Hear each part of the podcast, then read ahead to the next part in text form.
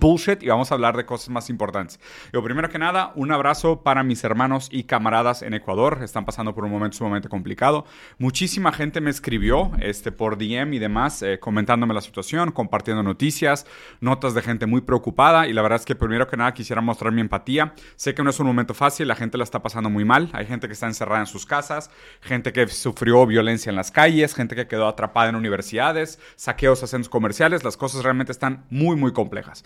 Lo que está pasando en Ecuador, la verdad es que hoy me gustaría platicar con ustedes de dos aproximaciones, una a corto plazo, a lo mejor una visión un poco más eh, microscópica de lo que está sucediendo, pero también me gustaría que quisiéramos un análisis a lo mejor un poco más abierto, más macro, más geopolítico, eh, más amplio inmiscuido en la realidad global y también en la realidad histórica, ¿no? Que es lo importante para, para entender estas cosas y definir, pues, qué sigue, ¿no? O sea, qué se puede hacer al respecto y qué alternativas tenemos. Bueno, eh, ayer salió un video sumamente viral que explotó en redes sociales, estaba en todos lados, muchísima gente me lo compartió, de un grupo ahora nomenclaturado como terroristas, pero realmente son grupos de narcotráfico, que tomaron un canal de televisión en Ecuador, tuvieron secuestrados algunas personas en ese canal, eh, armados, exigiendo, haciendo declaraciones. La verdad es que todo bastante fishy, bastante raro. O sea, tenía este como aire de sobreactuado y no quiero especular demasiado ni hacer teorías, pero pues a fin de cuentas el presidente de Ecuador, Daniel Novoa, que fue recientemente... Eh,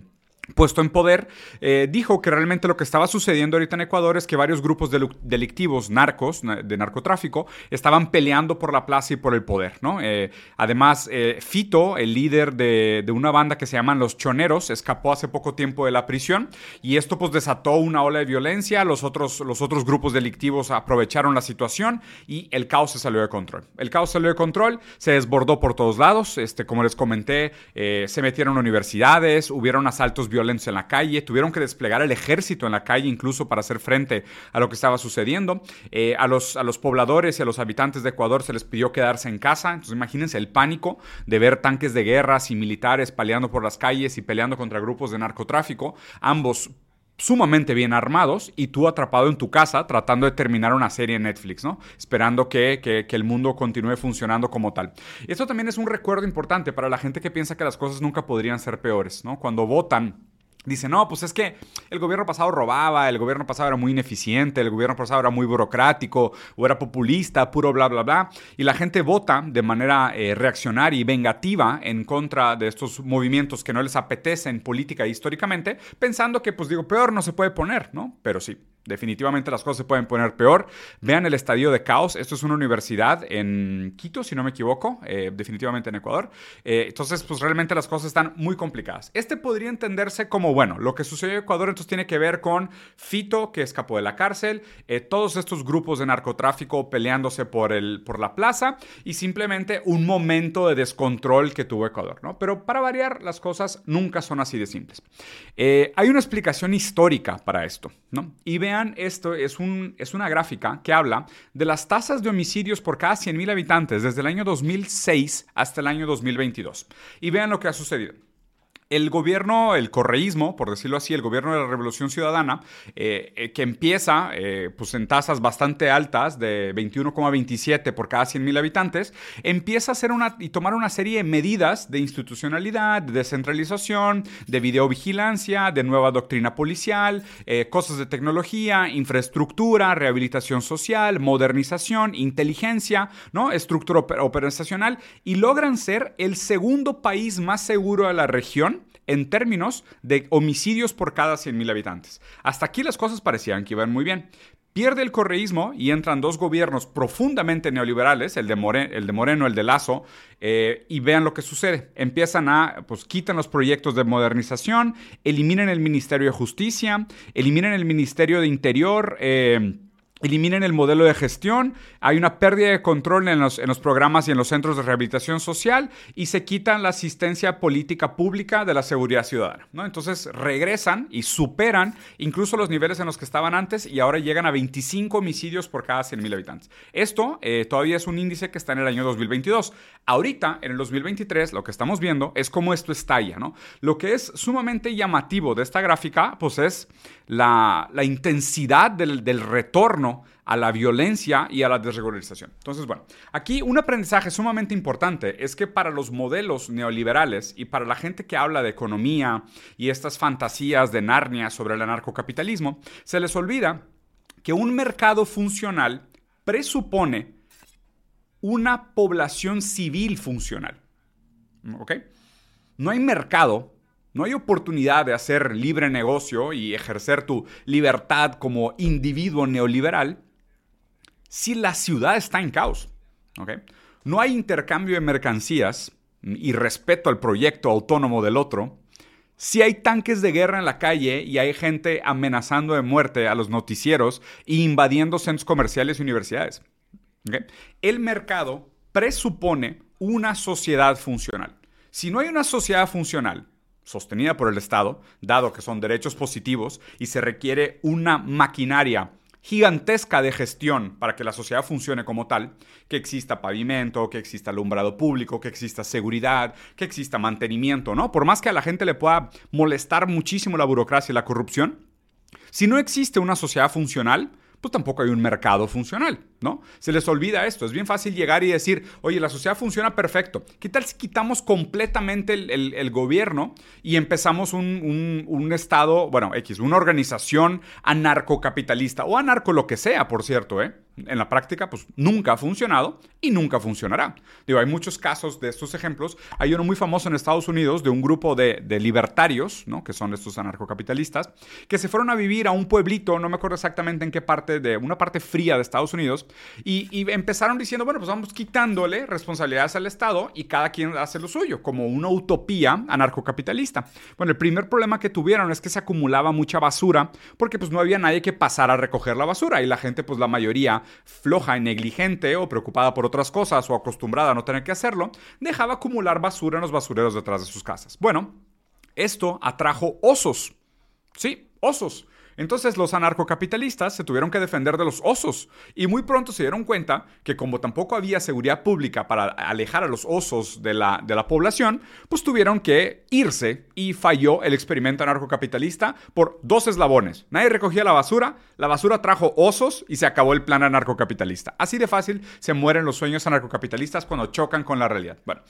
El otro detalle que me parece muy importante mencionar de todo esto es eh, el factor geopolítico de que Ecuador es un puesto y es un puerto clave para el narcotráfico a nivel internacional. Entonces, sí es verdad que los grupos delictivos se pelean esta plaza porque es sumamente concurrida e importante para la cadena logística de distribución de, narcóticos en América, ¿no? Y sabemos que el gran consumidor sigue siendo el tío Sam, que le encanta una línea blanca larguísima eh, con una tarjeta American Express sobre un espejo y donde atrás hay eh, personas vendiendo su cuerpo por dinero, vive el narcocapitalismo. Pero pues a fin de cuentas pasan por nuestros países latinoamericanos, algunos son productores, otros son distribuidores, otros meten mano de obra, otros hacen gestión, pero el puerto de Ecuador es sumamente importante, entonces hace sentido que los grupos delictivos estén peleando esta plaza. Pero eso tampoco nos termina de explicar por qué esto pasa en Ecuador, pero no ha pasado en otros países de América Latina. No a este nivel, por lo menos. ¿ok? Digo, México también es una plaza sumamente importante, pero lo que está pasando en Ecuador en este momento, pues no lo habíamos visto en bastante tiempo y no hay ningún ejemplo similar tan cercano. Y aquí lo bueno es que un comunista eh, nos viene a explicar que de hecho, espérate, no es cierto, no es un comunista, es el presidente de Ecuador, Daniel Novoa. Y vean lo que dice que ha avanzado tanto territorialmente el narco en Ecuador? Primero, porque no ha habido un control fronterizo real, porque nuestros puertos están totalmente desprotegidos, porque estamos dolarizados, porque estamos dolarizados.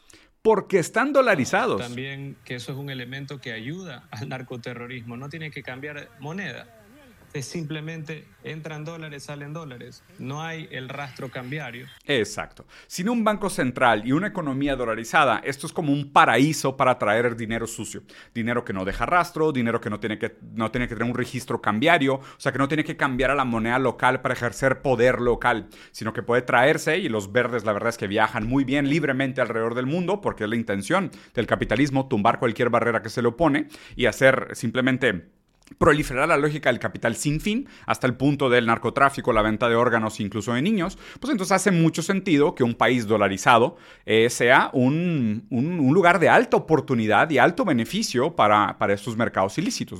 Además de esto, también otro factor importante es que... Eh, el neoliberalismo y la reducción del Estado también plantean un contexto sumamente benéfico para eh, los grupos delictivos y para la proliferación de los negocios ilícitos, ¿no? Pues digo, la verdad es que sabemos que estos negocios mueven muchísimo dinero, demasiado dinero. Es uno de los mercados más rentables del mundo después de la guerra y los fármacos, ¿no? Entonces, pues obviamente hay mucho dinero envuelto y hay mucho mercado eh, alrededor o aledaño al narcotráfico que no es directamente ilícito, pero se beneficia de todo de todo, esta, eh, de todo este aparataje que necesita el, bloque de trabajo de los narcos, ¿no? Si es que se le puede llamar trabajo, ni siquiera le llamaría así, pero bueno, tal cual. Entonces, bueno, los dos factores fundamentales históricos que determinan el movimiento de por qué sucedió esto en Ecuador en este momento es la dolarización, el neoliberalismo y la desmantelación del Estado. Estos tres factores, que prácticamente se explica históricamente por las decisiones que se han tomado eh, a nivel poder, explicarían el por qué está sucediendo. Ahora la siguiente pregunta que me interesa es, ¿Por qué está pasando esto? ¿No? O sea, ¿hay, ¿hay, algún interés o qué pudiéramos esperar que sucediera después de esto? Bueno, una de las cosas que realmente pudieran estar pasando es entender que esto eh, a lo mejor será instrumentalizado por el gobierno de Ecuador para ahora regresar con una mano dura al estilo Bukele y tratar de hacerle guerra de la misma manera que se le hizo en Salvador a los grupos delictivos y al crimen organizado para tratar de poner orden en el país. ¿no? Eh, también es interesante que una serie de veces se menciona la idea de que el propio presidente declara un estado de excepción, ¿no? que es este término eh, de... Mm, se me fue el nombre... Ganon, híjole, un italiano, no me acuerdo, un filósofo italiano que es el que hablaba de eh, el estado de excepción. Y a fin de cuentas parece que más comúnmente que no, tenemos que usar el estado de excepción para poder operar a fin de cuentas, siempre estamos en estado de excepción. Parece que el gobierno nunca puede operar legítimamente, sino que para proliferar los intereses del capital constantemente tiene que estar rompiendo sus propias reglas. Y en este, pues no es un caso diferente. Parece que otra vez vamos a usar el estado de excepción como excusa para hacer una serie de cosas que eh, faltan el respeto a los derechos de los ciudadanos ecuatorianos y definitivamente va a poner a mucha gente en una situación de crisis. Esta inestabilidad los va a afectar económicamente, pero pues de nuevo vamos a ver quiénes son los que acaban perdiendo de aquí, ¿no? Porque pues además tengo entendido que tienen un proyecto de ley para perdonar deudas de las grandes fortunas y esas cosas pues no se tocan, esas cosas continúan funcionando como tal. Pero lo que sí es que esto definitivamente lo llevará a un lugar que eh, desestructurará probablemente aún más el Estado, si no es que regresa como un tipo de movimiento autoritario para poner orden otra vez. Y haciendo aquí un poco de recuento histórico slash predictivo, vean esto. Otro país que está coqueteando con la idea de, la dolarización, Giorgio Agamben, exactamente. Giorgio Agamben es el que habla sobre el estado de excepción. Muchas gracias. Bueno, el caso de que eh, Argentina también estaba coqueteando con la idea de la dolarización. Milei, otro narcocapitalista, otro de estos hombres que viven en Narnia para justificar sus teorías económicas, eh, pensaba que era una gran idea dolarizar la economía. Y de hecho, cuando anunciaron que iban a dolarizar la economía, JP Morgan dijo, la dolarización en Argentina fracasará si se implementa, ¿no? Y un troll libertario, seguramente con un par de seguidores, pero definitivamente con una palomita azul, que por cierto les comento, comentario con palomita azul comprada es blog inmediato. Es la mejor recomendación que les puedo hacer. De compas, si alguien compró la palomita azul y te hace un comentario y tú no lo conoces, blog inmediato, no pierdas tu tiempo. Nada más pícale, ni leas el comentario, nada más pícale el blog.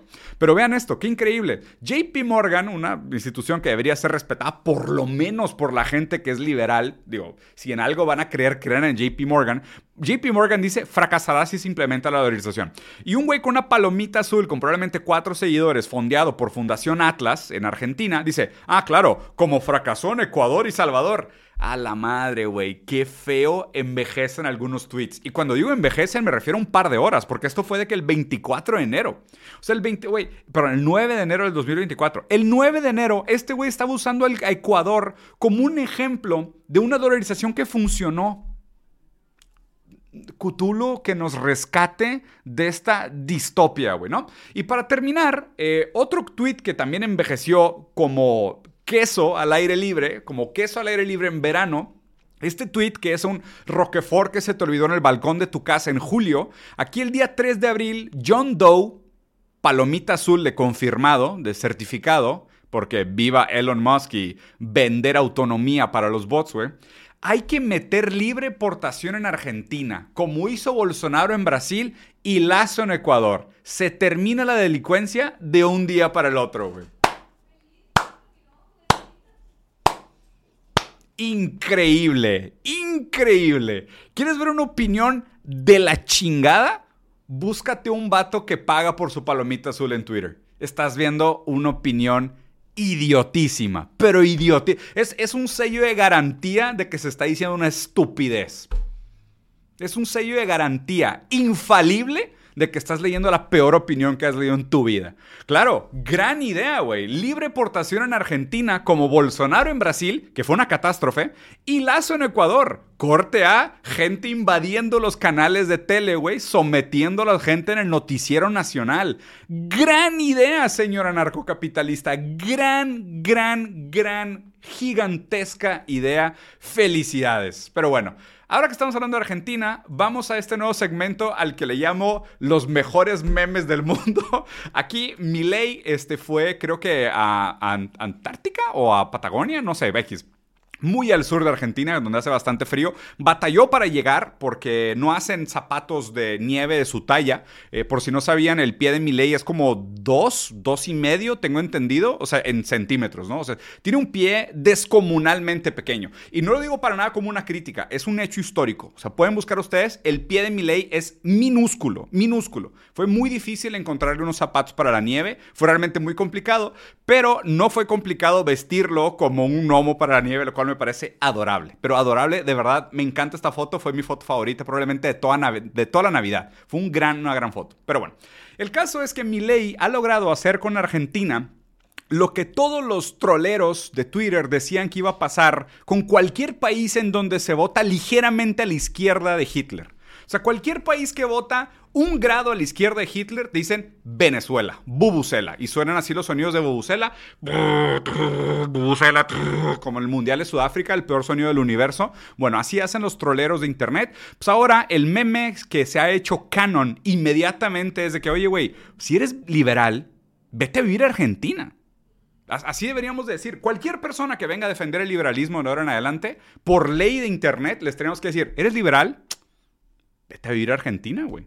Esa, esa, tiene que ser la frase. Para cualquier cosa, es más, píquenle, quiero ver en el chat un compromiso. Escriban uno en el chat si entendieron esto. Cualquier persona promoviendo una idea liberal, le tienes que decir, vete a vivir a Argentina. ¿Estamos todos de acuerdo? ¿Estamos todos de acuerdo? Perfecto. Ok. De ahora en adelante lo voy a decir una tercera vez porque Sun Tzu me enseñó esto, a explicar las cosas tres veces. Si un liberal te viene a proponer neoliberalismo o aplicar teoría económica liberal o neoclásica, le tienes que decir, vete a vivir a Argentina. ¿Todos de acuerdo? Perfecto, continuamos. Estas largas filas, que no son en Venezuela, no son en Cuba, tampoco son en Bolivia o en Brasil socialista de Lula, mucho menos en China, ni se diga, estas filas son para cargar gas en Argentina.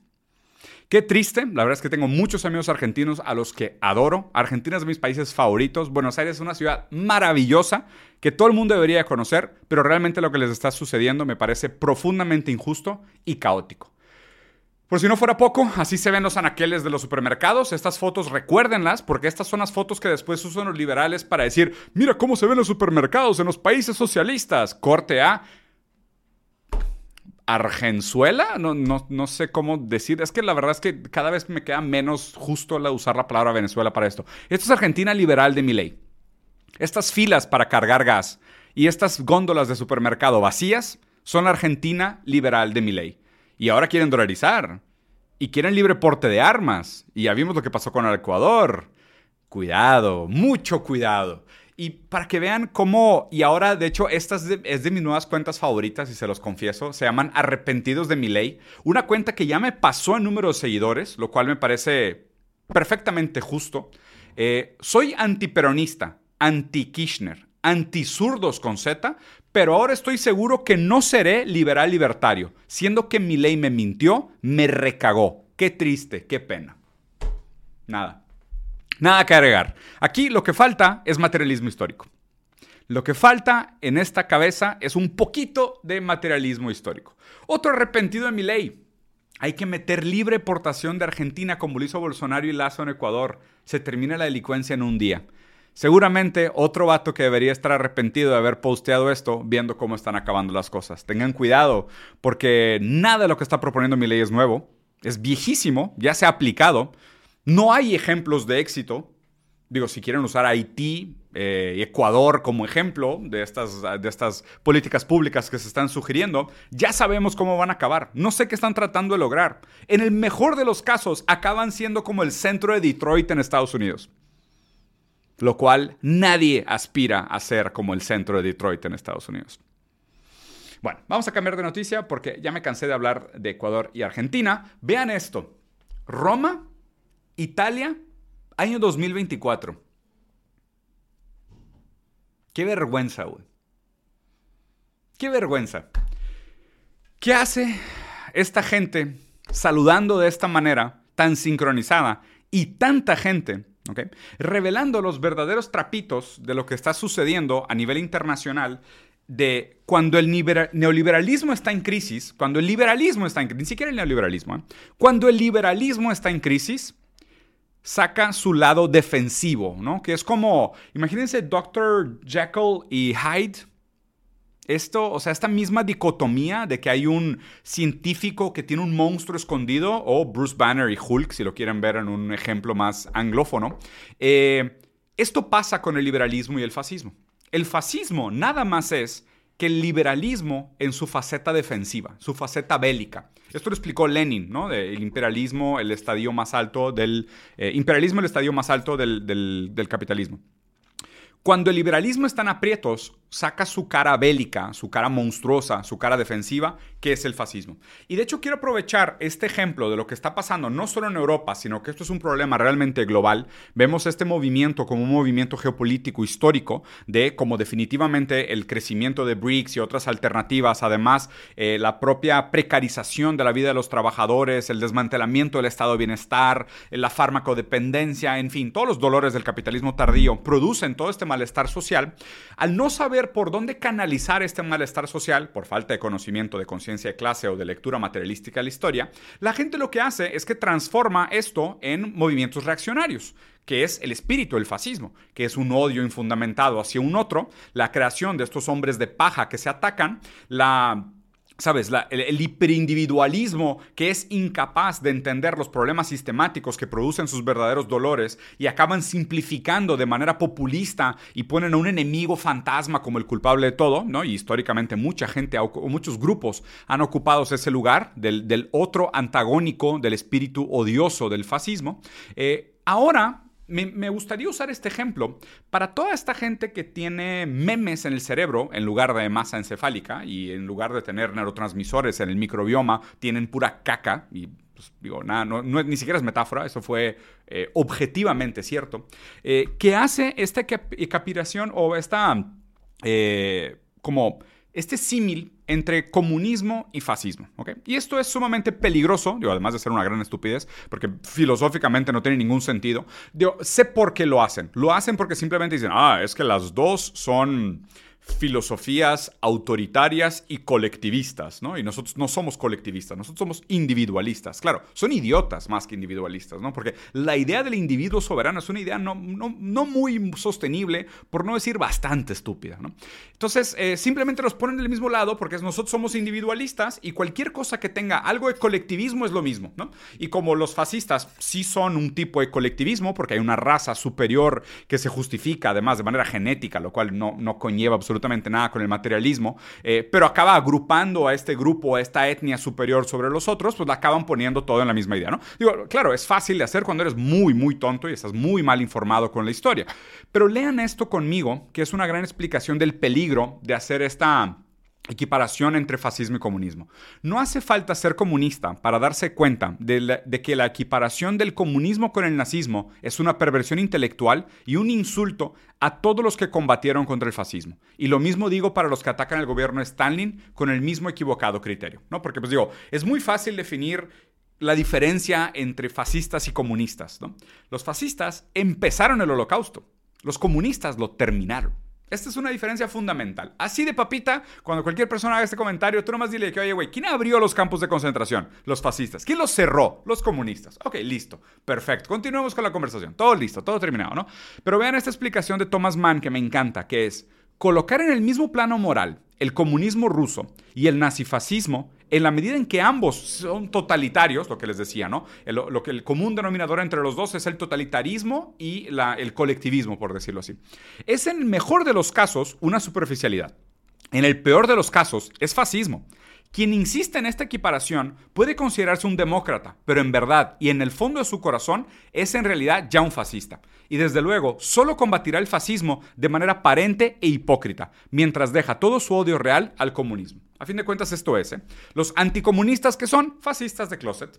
Así de papa. Entonces, toda esta gente que se está portellando de esta manera, como no, yo soy centrista, yo soy liberal, fascismo y comunismo es lo mismo. En su corazón son ignorantes o ya son fascistas. Este es el problema real de esta, de esta coyuntura, que no tiene ningún sentido. Filosóficamente hablando, digo, cualquier persona que haya leído dos, tres libros te puede explicar las profundas diferencias ideológicas y ontológicas fundamentales de epistemología, de estética, de, metafísica entre, entre fascismo y comunismo, que son profundamente diferentes. Simplemente reducirlas a que son lo mismo, porque las dos tienen algún vínculo, y aparte ni siquiera es el mismo vínculo, con el totalitarismo y con alguna idea colectivista, desde el humanismo si quisieras verlo así, es una simplificación para niños de primaria que no debería ser ni siquiera tomada en serio. Pero el punto más, más, más preocupante de todo esto es que no solo no deberíamos de tomarlos en serio, sino que deberíamos de acusarlos de que realmente lo que están haciendo ellos al equipararlas ya es un tipo de fascismo. ¿Ok?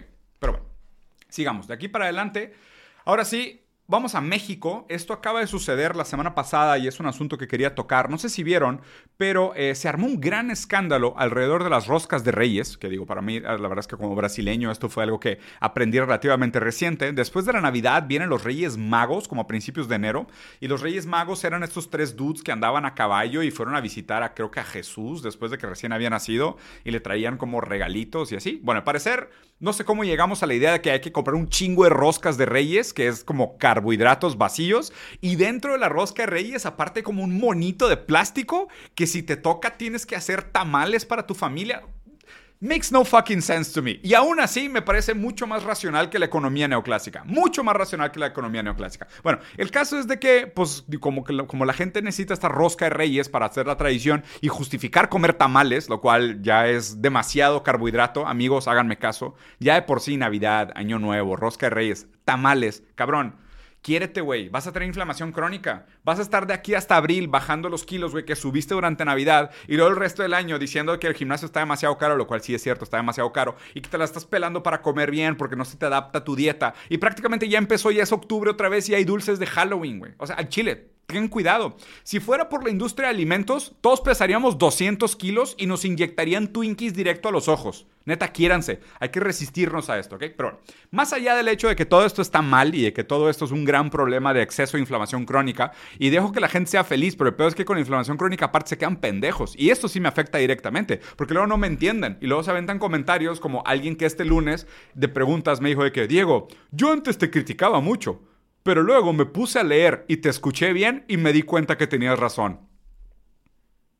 Jesucristo, novio de Cthulhu vencedor, pareja heterosexual no normativa que vive en la galaxia más allá de los géneros eurocentristas antropomórficos, güey al chile, qué pedo con la banda, güey. Pero bueno, whatever. Entonces, si me creen mamador, igual hagan caso de esto. Eh, pasó que entonces que las personas decían, oye, pues mucha gente va a comprar rosca de reyes, va a haber mucha demanda. Entonces, siguiendo la ley universal, natural, más firme que la gravedad misma de oferta y demanda, si la gente va a consumir muchas roscas de reyes, ¿quién vende roscas de reyes baratas? Ah, los negocios de mayoreo, como Sam's, Walmart, Costco, ese tipo de cosas. Y Costco ya tiene una fama de tener muy buena pastelería, ¿no? Porque los pasteles de Costco estuvieron envueltos en una guerra de los pasteles, no como la de Francia, pero en una versión mexicana pop tropicalizada bastante chida, donde había guerra por pasteles de Costco, donde la gente compraba un pastel por mayoreo, eh, precio bastante accesible, porque son ventas que se hacen planeada para la eficiencia del volumen, y después lo cortaban en pequeñas rebanadas sin contabilizar el costo de gasolina, más distribución, más logística, más el riesgo de pérdida. Pensaban que había un negociazo ahí y vendían rebanadas de pastel más caras que un pastel entero y tenían algo de ganancia diferencial. Bueno, pues lo mismo pensaron los revendedores de roscas de reyes. Esto se hizo un trauma, se hizo una división polar más profunda que la izquierda y la derecha política entre los que estaban a favor de los nanoemprendedores que compran roscas de reyes por mayoría y después las revenden afuera en el mismo estacionamiento versus la gente elitista de supermercado que decía, güey, yo tengo mi credencial de Costco, yo tengo derecho a comprar una de las roscas de Costco, ¿no? Para lo cual a Costco le vales madre. Totalmente. Le vales madre totalmente. A Costco no le podrías valer más madre. ¿Por qué? Porque pues, a fin de cuentas Costco produce y vende.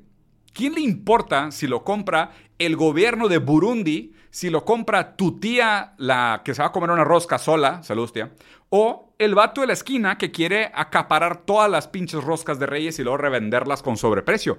¿Quién le importa? Costco ya produjo y ya vendió. Entonces, ni te, ni te topa, papi, ni te topa, pariente. Es más, güey, podrías no volver a ir en tu vida y a Costco le da igual. O sea, les vales madre, ¿ok? Entonces, aquí el mercado, que nunca en la historia se ha regulado solo, ni nunca se regulará solo, lo que hace más bien es transformar historias de precariedad en división entre la clase media y la clase media baja. Les falta conciencia de clases, parientes. ¿Por qué? ¿No se dan cuenta que este dude que compró un chingo de roscas en Costco esperando sacar unos mil pesitos extras, güey, a lo mejor para comprar cosas para sus niños, güey. Quiero romantizarlo un poco, déjenme. Quiero pensar que hay algo de buenas intenciones detrás. No creo que sea un patán, que es de que simplemente quiero acaparar todas las roscas de Costco. No creo que, no creo que sea así de basura, güey. Pero X, el caso es de que, ¿por qué criticamos a este güey?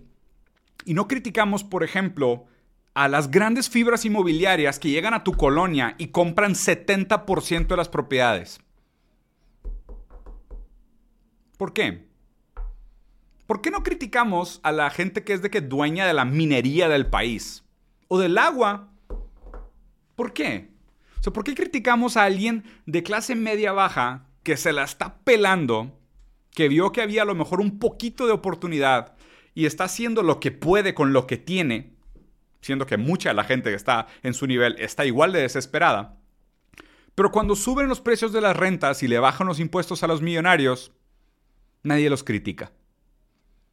¿Qué falta hace la conciencia de clase en estos análisis, en Chile?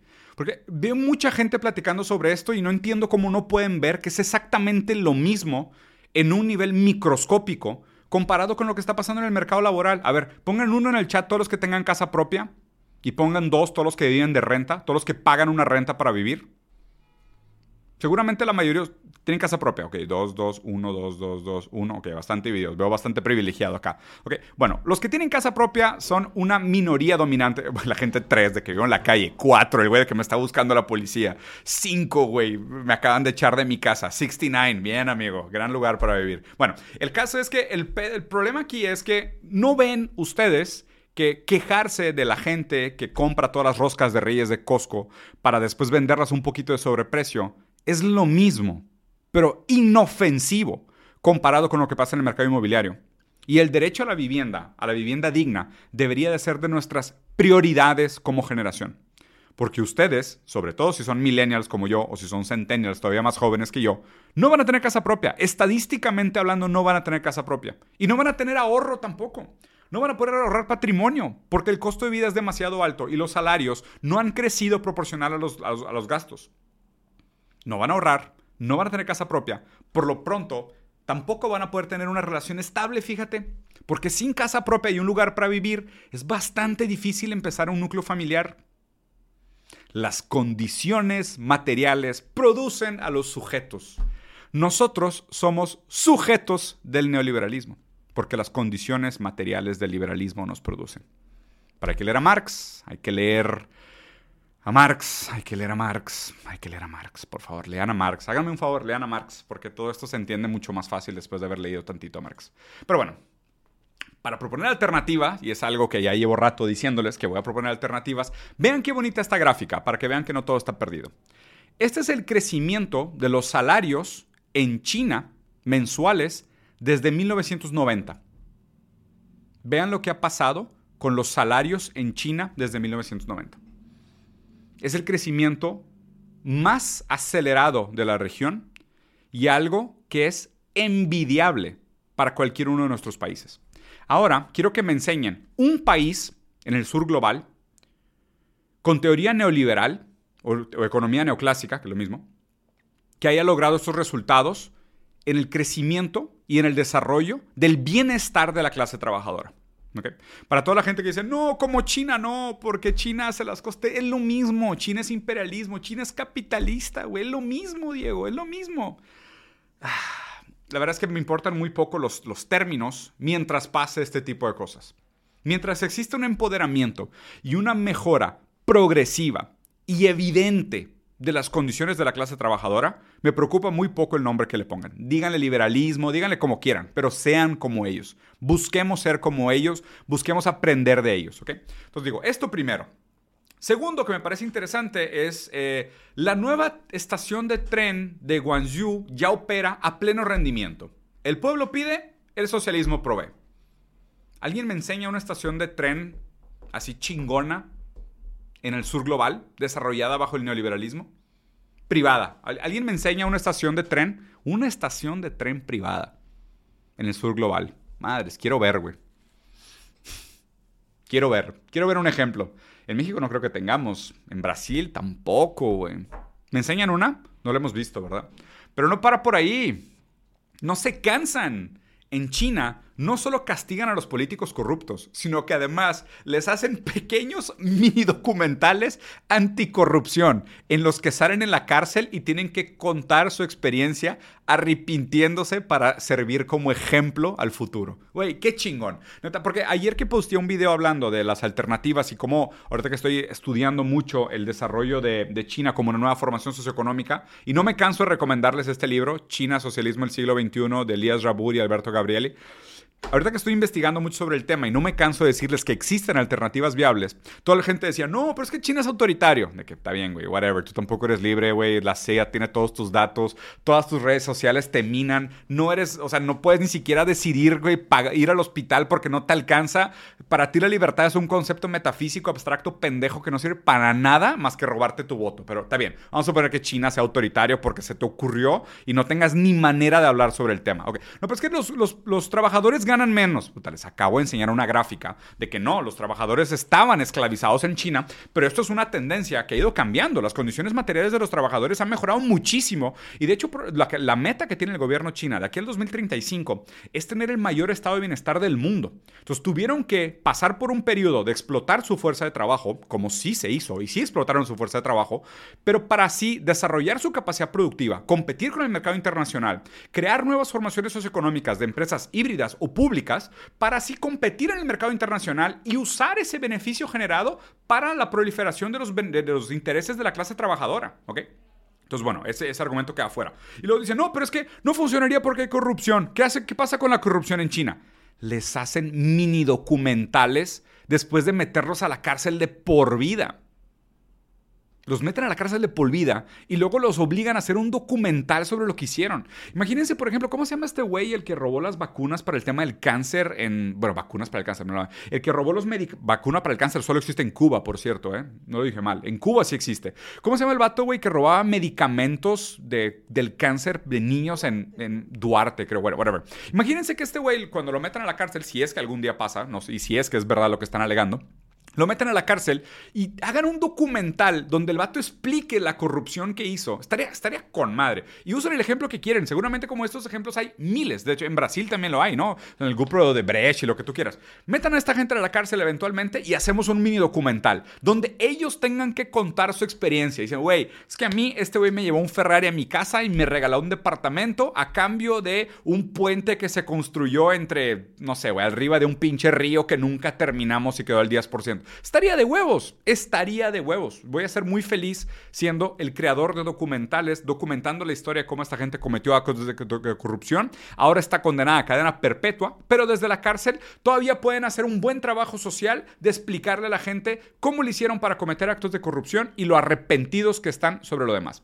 Y para terminar, vean esta hermosura, mi nueva marca de carros favoritas, BYD, que por cierto, BYD está escuchando esto y quieres patrocinarme un carro intercambio, jalo neta jalo. Ya tenía ratos que quería un carro eléctrico. Nunca lo tuve porque Elon Musk me caga la madre. Pero aparte de los carros BYD, además de ser eléctricos y ya ser la marca eléctrica más grande del mundo, aún mayor que Tesla, y China ser el exportador número uno de carros de Asia, habiendo superado ya Japón, enseñan esta hermosura, güey. No hay innovación en el comunismo, jajaja, ja, ja. hold my fucking horse, güey. Vean esta hermosura me encantaría que viéramos una versión china de James Bond, tipo 007, algo así, cazando anarcocapitalistas que fondean revoluciones de colores en Taiwán y este sea el carro del agente secreto chino. Sería una gran movie, yo jalo a verla, voy a verla al estreno del cine el primer día que salga. Está hermoso este carro, no soy muy fan del amarillo, pero aquí la neta es que se ve chingón. Pero bueno, para que vean que hay alternativas para un futuro viable. Y para cerrar, quería hacerles esta nota de Julio Rodríguez, que por cierto, Julio, si estás viendo esto, te mando un abrazo. Tenemos pendiente una conversación. Un amigo, que aunque sea de manera digital, hemos desarrollado ahí una, conversación chida por, por DMs y, mensajes. Eh, eh, doctor en genética, comentando esto que me parece sumamente importante para este momento histórico. La exposición a la televisión y medios digitales en los primeros años de la vida se asocia con resultados atípicos del procesamiento sensorial, es decir, con alteración de la capacidad para procesar el mundo real que les rodea. Esto puede llevar a los niños a estar desconectados de la realidad y no mostrar interés por actividades, buscar estimulación más intensa en el entorno y sentirse abrumados por sensaciones como sonidos fuertes o luces brillantes. A los 12 meses, cualquier exposición a una pantalla en comparación con ninguna visualización de pantalla, se asoció con una probabilidad de 105% mayor de exhibir comportamientos sensoriales altos en lugar de comportamientos sensoriales típicos. A los 18 meses, cada hora adicional de tiempo diario frente a una pantalla se asoció con un 23% más de probabilidades de exhibir comportamientos sensoriales altos, relacionados con una posterior evitación de sensoriales de bajo registro. Prácticamente lo que nos está diciendo aquí es que entrar en contacto con redes sociales a temprana edad no solo te hace más inadaptado a distinguir entre la realidad y el mundo virtual o la fantasía, sino que además te hace adicto a la dopamina de los estímulos fuertes, de las luces fuertes y de los sonidos fuertes. Y esto la verdad es que me parece que es un fenómeno que ahorita me parece muy loable que la, que la comunidad médica y de investigación científica lo esté analizando en niños porque son los más vulnerables, pero me parece también que hay otras generaciones, y me incluyo, los millennials y probablemente nuestros papás también, que nos agarró en curva esta era digital, ¿no? nos agarró despreparado la era digital. Vean la adicción que tienen las tías al Facebook y al WhatsApp. O la adicción que existe con la ludopatía y los casinos estos digitales, O al compartir noticias falsas y llegar a teorías como la Tierra es plana y demás. Esta incapacidad de distinguir entre el mundo real de las fantasías conspiranoicas que vemos en redes sociales es, como lo dice el doctor, sumamente preocupante en niños, pero también me parece que está mostrando sus síntomas en adultos. Y esto es algo que nos debería preocupar a todos, porque pues aquí estamos eh, consumiendo noticias en redes sociales, informándonos a través de Twitter, ¿no? y aquí pues, definitivamente me incluyo, por lo cual siempre es muy importante mantener una postura crítica frente a estas cosas y mantener una conciencia plena de que todo esto está diseñado para volvernos adictos a través de los algoritmos, de la información que se nos presenta y de constantemente mantenernos sobreestimulados. Pero pues esto puede tener un efecto a corto plazo en nuestra químico-dependencia de estos estímulos intensos, pero además también a largo plazo, en hacernos incapaces de sostener relaciones saludables a nivel social o finalmente de poder distinguir la realidad de la fantasía. Capitán hermano, cuídense mucho, los quiero mucho, más de lo que parece, menos de lo que se merecen, pero sí los quiero bastante. Cuídense mucho. Adiós.